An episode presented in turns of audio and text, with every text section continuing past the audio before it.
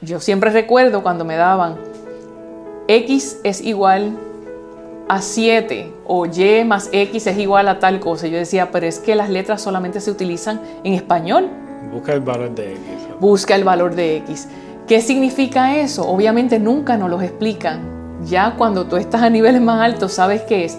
Que la vida, las cosas no siempre son como tú quieres, sino que hay unos que, hay unas incógnitas. Y eso es lo que supuestamente nos daba esas matemáticas y esa Y y esa X que eran desconocidas. Bueno, bienvenido a otra sección del podcast de la Escuela de Estudios Graduados de Investigación, aquí en la Universidad Interamericana. Hoy estamos con la doctora Mariluz Martínez. Ella es coordinadora de educación aquí en la Universidad Interamericana. Y hoy vamos a estar hablando de un tema sumamente interesante sobre la pertinencia de, de por qué hacer una especialidad en el siglo XXI. Un patrón hoy no solamente quiere una persona con un conocimiento, eh, quiere un líder y una persona que pueda hacer diferentes tareas. Y muchas personas hoy día no entienden la pertinencia de, estudiar un, poquito más allá. Y eso es algo que viene desde, desde hace mucho tiempo. Por ejemplo, Avion Toffler escribió un libro que se llamaba La Tercera Ola. Y él decía que debido a la tecnología que iba cambiando, en un futuro las personas tenían que especializarse, porque la tecnología iba a hacer muchas cosas que la, población general ya hacía. Y por ende, personas como él y como Howard Gardner dicen que aunque en un futuro estemos utilizando la, la tecnología para reemplazar muchas tareas, hay cuatro cosas bien importantes que una persona debe tener y es el pensamiento crítico, la comunicación, el teamwork y la creatividad. Por ejemplo, en la, en la investigación, ¿cómo usted piensa que a través de, de los estudios graduados, que implica que uno tiene que leer, uno tiene que investigar, tienes que tomar mucha información disponible, pero tienes que sintetizar toda esa información. ¿Cómo usted piensa que algunos de los programas que, que tenemos aquí en la Intel ayudan a los estudiantes a obtener esas características que según estos autores las vamos a necesitar en el siglo XXI. Sí, como estábamos hablando, pues básicamente, ¿verdad? Desde la época de eh, todo lo que era la época espacial, se comenzó a trabajar, un señor llamado Zacarías estuvo trabajando con lo que se llamaba las estructuras de las disciplinas. ¿Por qué? Porque se veía sobre todo la importancia de lo que eran las matemáticas y las ciencias en todos los campos del saber. Eh, de esa época para acá, pues entonces han, comenzado las especializaciones. Como estábamos hablando, en, en la época actual, en el siglo XXI, es sumamente importante ¿Por qué? Porque una persona tiene que hacer muchas cosas y al hacer muchas cosas, pues se tiene que especializar en muchas cosas. Eh, lo que está buscando hoy en día un patrono es una persona, como valga la redundancia, que haga múltiples tareas dentro de su mismo campo.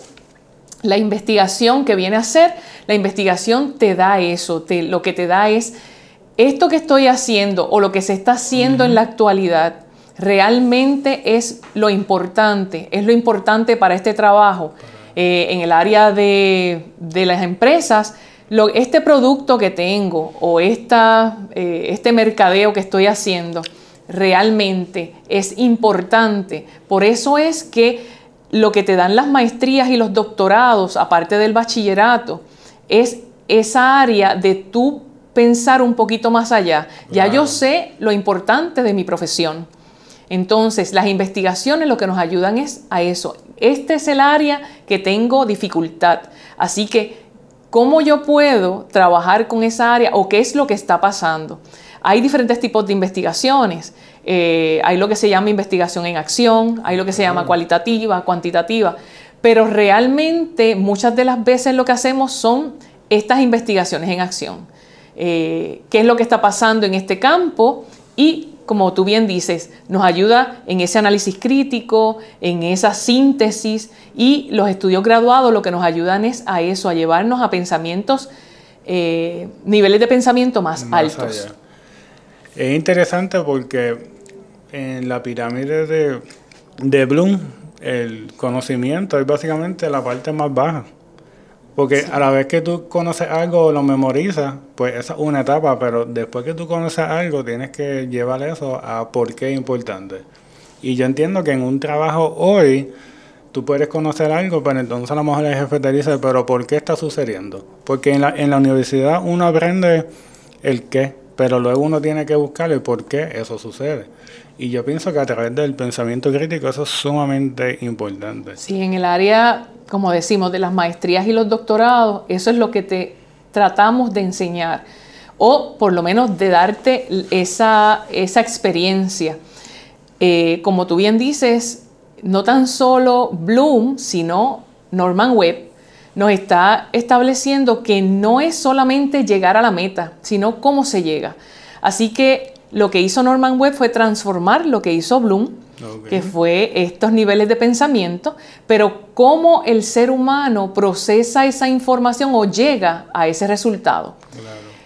Eso también es importante, porque si estamos en memoria comprensión, que tenemos que llevar al último eh, dimensión cognitiva, que sería eh, la evaluación y la síntesis, el análisis, pero la última es evaluación de Bloom, pero llevarlo al área de Norman Webb, que entonces Norman Webb dice cómo el ser humano llega a esta evaluación.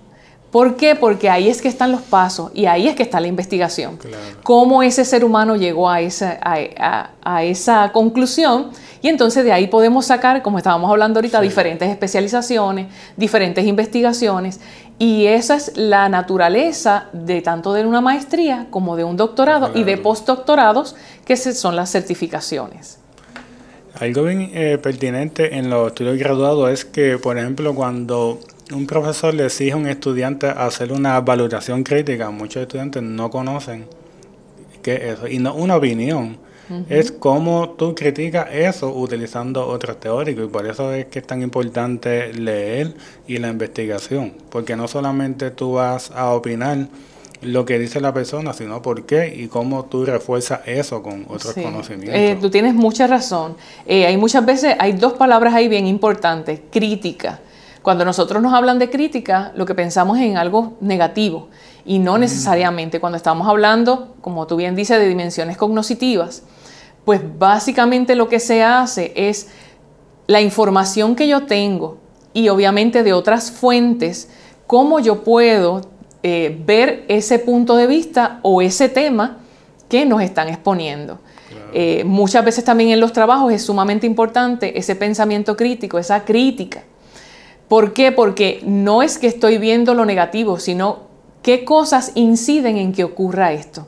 Así que yo tengo que tener un pensamiento de memoria, de comprensión, y luego entonces lo llevo a esto. Es bien importante, ¿verdad?, hacer la diferencia, porque muchas veces nos dicen, haz un resumen. Un resumen. Y simple y sencillamente, ¿qué es resumen? Resumen es decir en tus propias palabras lo que tú leíste.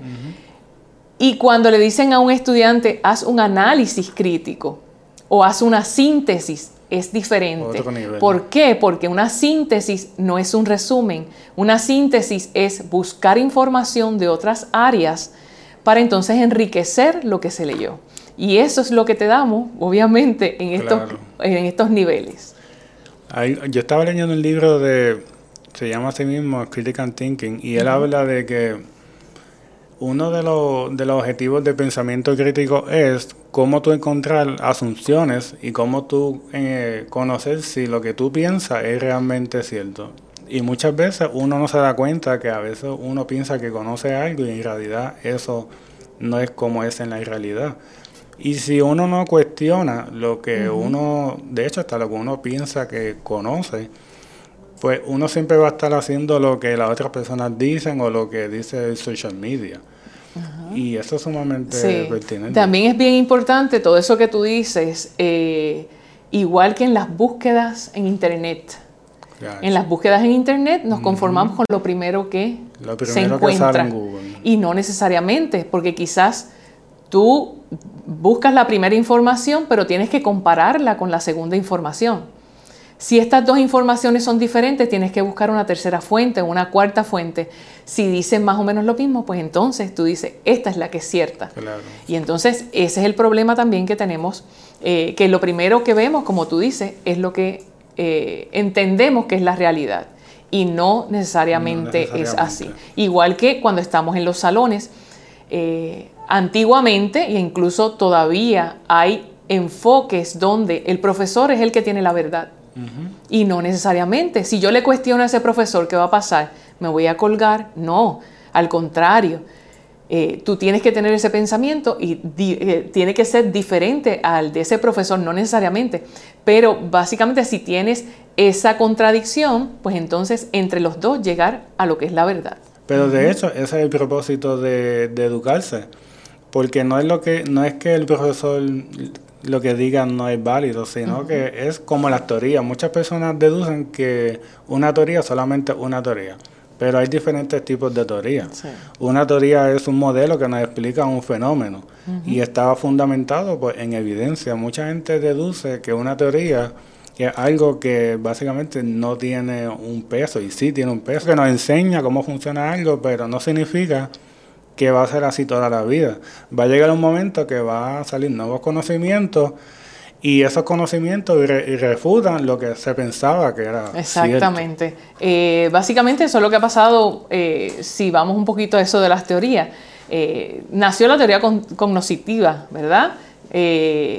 y luego se ha transformado en, constructivista. ¿Por qué? Porque si tenemos esas bases y es bien importante que entendamos que no es una ley, cuando son leyes, es que tú lo haces miles de veces y siempre va a salir lo, mismo. ¿Qué pasa? Que la teoría son suposiciones y son posibles explicaciones a un fenómeno dado. Eh, ¿En qué se equivocan? Pues hay veces que es, en las edades, hay veces que es en el momento en que ocurre, no ocurre en todas las situaciones, pero las teorías nos ayudan a eso, a agarrarnos de unos supuestos para poder explicar ciertos fenómenos. Así que, eh, como bien tú dices, estas mismas teorías y estos mismos, lo que estamos hablando, esta misma educación ha cambiado. Nosotros los profesores somos unos facilitadores. facilitadores. Nosotros sí tenemos el conocimiento, pero es tanto el conocimiento que puede ser que un estudiante de algo tenga mejor conocimiento que el profesor y lo que hacemos es que lo canalizamos. Y entonces, de ahí en adelante, pues se crea una discusión. Eh, si no hay esa discusión o ese diálogo, pues no se enriquecen los programas. Y entonces estaríamos todo el tiempo dando lo mismo y no es cierto. Así que eh, tanto la investigación, los estudiantes investigan todos los días, los profesores investigamos todos los días. Cada vez que uno se prepara para un curso, cada vez que uno se prepara para una clase, igual que el estudiante, investiga fuentes, como hacemos con las teorías. Eh, ¿Esta hipótesis es cierta o es falsa? O me falta un poquito más. Pues en eso es lo que radica tanto el pensamiento crítico como obviamente la investigación y los programas graduados. Pablo Freire decía eso, él, mencionaba que la educación debe ser un, debe ser un diálogo entre el estudiante y el profesor, porque cuando hay demasiada autoridad, eso limita al estudiante a, ese proceso de diálogo. Eh, la última pregunta que vamos a tocar hoy es que muchas veces los estudiantes no les interesa algunos temas, pero en muchas ocasiones no nos interesa algo, pero es porque no conocemos sobre ese tema. Pienso que los estudiantes deben de, antes de criticar por qué no les gustaría estudiar algo, eh, investigar un poquito sobre, sobre ese tema y la pertinencia que tiene en el, en el mundo, porque por ejemplo en mi caso, en la escuela superior, cuando uno va para la universidad, uno deduce que lo único que existe es matemática, español, inglés, pero nunca nos dicen que existe la psicología, que la psicología tiene muchísimas branches. Puedes estudiar eh, diferentes ramas dentro de la psicología. Igual existe la sociología, y existe la filosofía, de muchas ramas que son sumamente pertinentes hoy día, pero no se enseñan en la escuela. Y cuando el estudiante llega a la universidad, como que va a estudiar algo, pero realmente lo va a estudiar a lo mejor porque sus papás se lo dijeron, pero no conoce por qué. Sí, es bien interesante lo que dices. ¿Por qué? Porque básicamente también yo ofrezco cursos de bachillerato o lo que le llaman, ¿verdad? Este, antes del posgrado. Eh, y yo los tomo a veces en primer año y después los tomo en cuarto año. Ellos, cuando yo voy la presentación, lo primero que yo hago es que les digo, eh, ¿por qué estás en este curso? Y yo he dejado de hacerlo. ¿Por qué? Porque muchos de ellos lo que me dicen es porque estoy obligado. ¿Ok? Porque obviamente es parte de mi currículo. Pero luego cuando va terminando el curso, yo vuelvo a preguntarles, ¿por qué tú estás en este curso? Y ya es diferente. ¿Por qué? Porque ya ellos tienen el conocimiento, es como tú dices. Igual que yo les digo, esto se va a ir amarrando a lo que tú quieres. Eh, nosotros estamos en la escuela elemental, en la escuela superior, en el bachillerato, y no sabemos por qué tomamos español, matemáticas, ciencia, estudios sociales. ¿Por qué tenemos que eh, las oraciones decir si hay un sujeto y un predicado? Ya cuando, por ejemplo, si tú estás en el área de terapia del habla, de patología del habla, pues ahí tú tienes que ver cómo el niño, igual que si eres maestro, cómo el niño está haciendo esas oraciones. Igual que cuando estamos en, la universidad, esa oración está bien estructurada. Pues entonces, ¿qué necesito saber? Tiene un sujeto, tiene un predicado, tiene un verbo, tiene un nombre. Y entonces, con ese simple ejemplo te puedo explicar por qué es importante cada cosa que hacemos. Eh, nos dan igual multiplicación, ¿por qué tenemos que nosotros memorizarnos las tablas de multiplicar? Pues obviamente porque cuando vamos al supermercado, pues yo digo, pues tengo tanto y tanto y tanto, pues entonces me da tanto. Todo está basado o sea, en números. Igual que las matemáticas, ¿para qué son? Simple y sencillamente es para tener una agilidad mental y para solucionar unos problemas. Yo siempre recuerdo cuando me daban X es igual a 7 o Y más X es igual a tal cosa. Yo decía, pero es que las letras solamente se utilizan en español. Busca el valor de X. Busca el valor de X. ¿Qué significa eso? Obviamente nunca nos lo explican. Ya cuando tú estás a niveles más altos, sabes qué es. Que la vida, las cosas no siempre son como tú quieres, sino que hay unos que, hay unas incógnitas. Y eso es lo que supuestamente nos daba esas matemáticas y esa Y y esa X que eran desconocidas. Es enfrentarnos a un problema que nosotros no sabíamos que iba a pasar en el camino.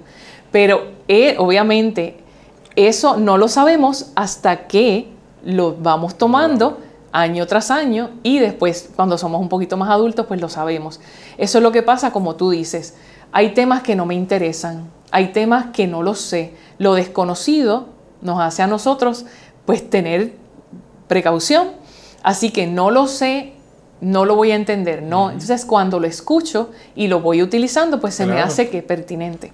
Así que es como tú dices, el estudiante dice, es que eso no me interesa, es que eso no lo sé. Y como estábamos hablando ahorita, eh, casi siempre las profesiones más eh, a la luz son los psicólogos, la secretaria, los maestros. ¿Por qué? Porque es lo que siempre te enseñan.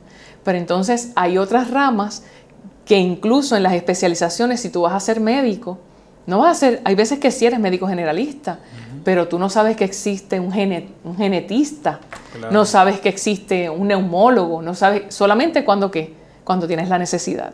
Así que cuando vas descubriendo en la, en la universidad esos temas, te vas haciendo dueño de eso e incluso son temas para investigación. Perfecto. Bueno, pues muchísimas gracias. Gracias a ti, Cristian. Y espero que hayan aprendido algo y estén pendientes para el próximo episodio de, de esta sección de podcast. Gracias.